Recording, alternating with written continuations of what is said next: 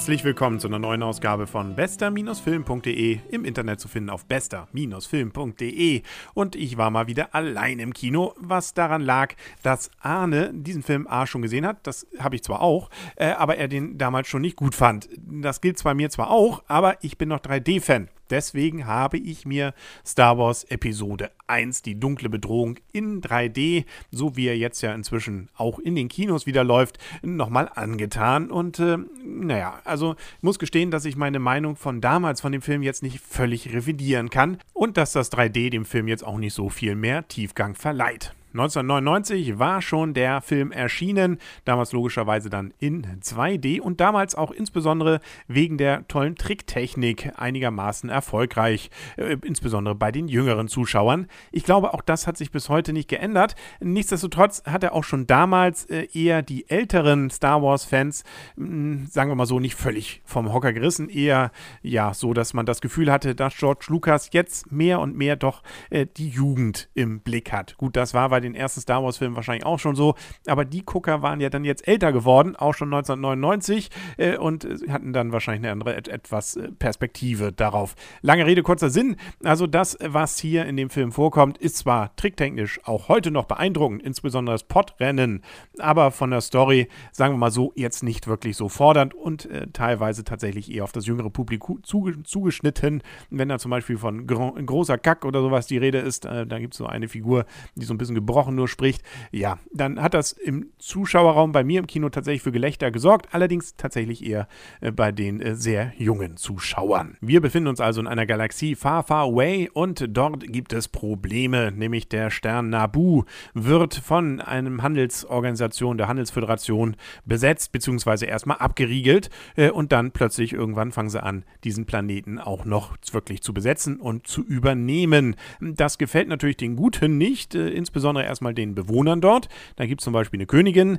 die gespielt wird von Natalie Portman. Und es gibt auch noch die Jedi-Ritter, in diesem Fall gespielt von Liam Neeson und Evan McGregor. Die kennt man ja auch aus anderen Filmen. Äh, zumindest Herr McGregor kam dann ja auch in Episode 2 und 3 wieder drin vor. Man ahnt es schon recht schnell, das Ganze ist auch tatsächlich eher so eine Art äh, eingefädelter Zwischenfall, damit dann sich die Machtverhältnisse generell in der Galaxis ändern. Ähm, da will ich jetzt auch nicht zu viel verraten für die Leute, die es noch sehen wollen. Ich verrate, glaube ich, auch nicht zu viel, dass äh, eine Figur hier in diesem Film, sagen wir mal so, auch zu kontroversen Auseinandersetzungen geführt hat, nämlich seines Zeichens nämlich Jar Jar Binks. Äh, der ist Einheimischer auf Naboo und ist äh, sowas von tollpatschig, dass es äh, überhaupt nicht, zumindest für die erwachsenen Zuschauer, witzig ist, sondern einfach nur nervig, wie er dann hier und da mal ein bisschen was durcheinander bringt.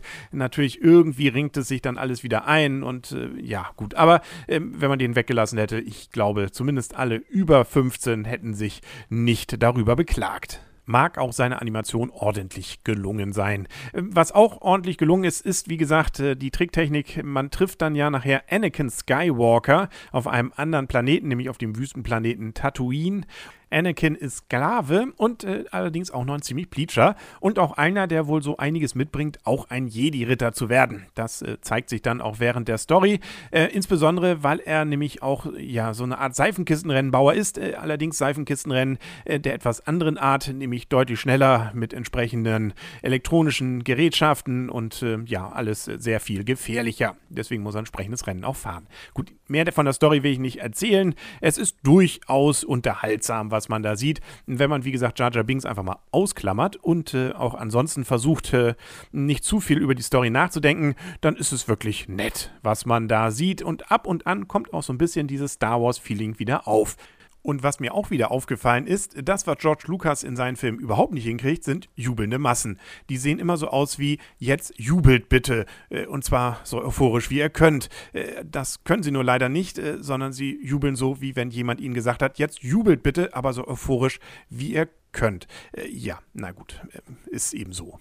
Es kommen natürlich auch ein paar Figuren jetzt vor, die man dann von später auch noch kennt. Nicht nur eben jetzt als Junge, sondern auch so, wie, wie sie später dann aussehen. C3PO zum Beispiel oder R2D2 oder natürlich auch Yoda. Allerdings jetzt ein bisschen anders und ein bisschen besser animiert.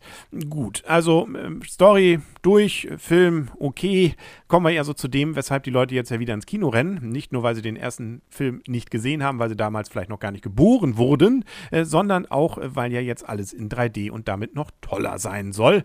Ja, also sie haben es zumindest nicht so übertrieben, wie es bei Kampf der Titanen noch der Fall war. Die Köpfe sind nicht so rund, sondern es sieht einigermaßen harmonisch aus, äh, was aber auch bedeutet, dass man von dem 3D eigentlich nicht viel mitkriegt. Hier und da hat man dann doch mal so ein kleines Figürchen oder irgendwie so ein Flieger nochmal mit dazu eingebaut, der dann durchs Bild fliegt und dann auch die Ebene ein bisschen tiefer bringt. Aber ansonsten bringt es meines Erachtens so rein gar nichts. Also es macht auch nicht den Film jetzt spannender und erst recht bietet es jetzt meines Erachtens auch nicht den großartigen Mehrwert dahingehend, dass man sich jetzt mehr in die Geschichte reingesogen fühlt. Es stört aber auch nicht, wenn einem das jetzt reicht, um den Film sehen zu wollen. Okay, äh, ein bisschen mehr wäre vielleicht dann auch schön gewesen, aber nun gut, äh, wenn man eh nicht mehr zahlen würde, wäre es ja auch egal. Aber da ja man im Kino doch einen deutlichen Aufpreis dafür zahlen muss, ist die Frage, ob es das dann einem eben auch wert ist.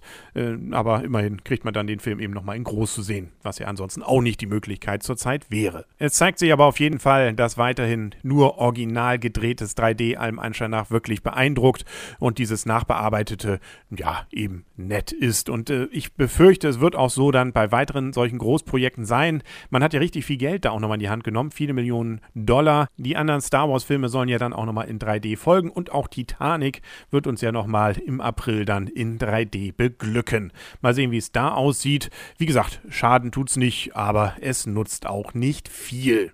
Wie auch dieser Film. Also, wer ihn verpasst hat und sowieso Star Wars-Fan ist und äh, die ja, kleinen und großen Probleme damit dann einfach übersehen kann, kann trotzdem nett unterhalten werden. Und so gesehen sind meine Punkte dann auch gemäßigte sieben noch, weil gelangweilt habe ich mich nicht, spaßig war es, äh, nur eben nicht das vielleicht, was man damals 99 sich erhofft hat und sicherlich auch nicht das, was man sich vielleicht 2012 noch von dem 3D erhofft hat. Möge also die Macht mit euch sein und äh, wir hören uns dann ja wieder hoffentlich bald, dann vielleicht auch wieder mit Arne, mit neuen Highlights im Kino. Einiges Neues, Interessantes ist ja angelaufen. Wir müssen es nur noch sehen. Bis bald dann hier auf bester-film.de sagt euer und ihr Henry Krasemann, beziehungsweise verweise noch darauf, dass es auf der gleichen Seite, nämlich bester-film.de, ja auch die Video- beziehungsweise DVD- beziehungsweise Blu-ray-Variante ähm, gibt. Da ist zum Beispiel auch schon Star Wars, äh, ja, der zweite Teil dann besprochen worden. Natürlich dann der Blu-ray-Variante. Alle sechs Teile zurzeit ja auf Blu-ray erhältlich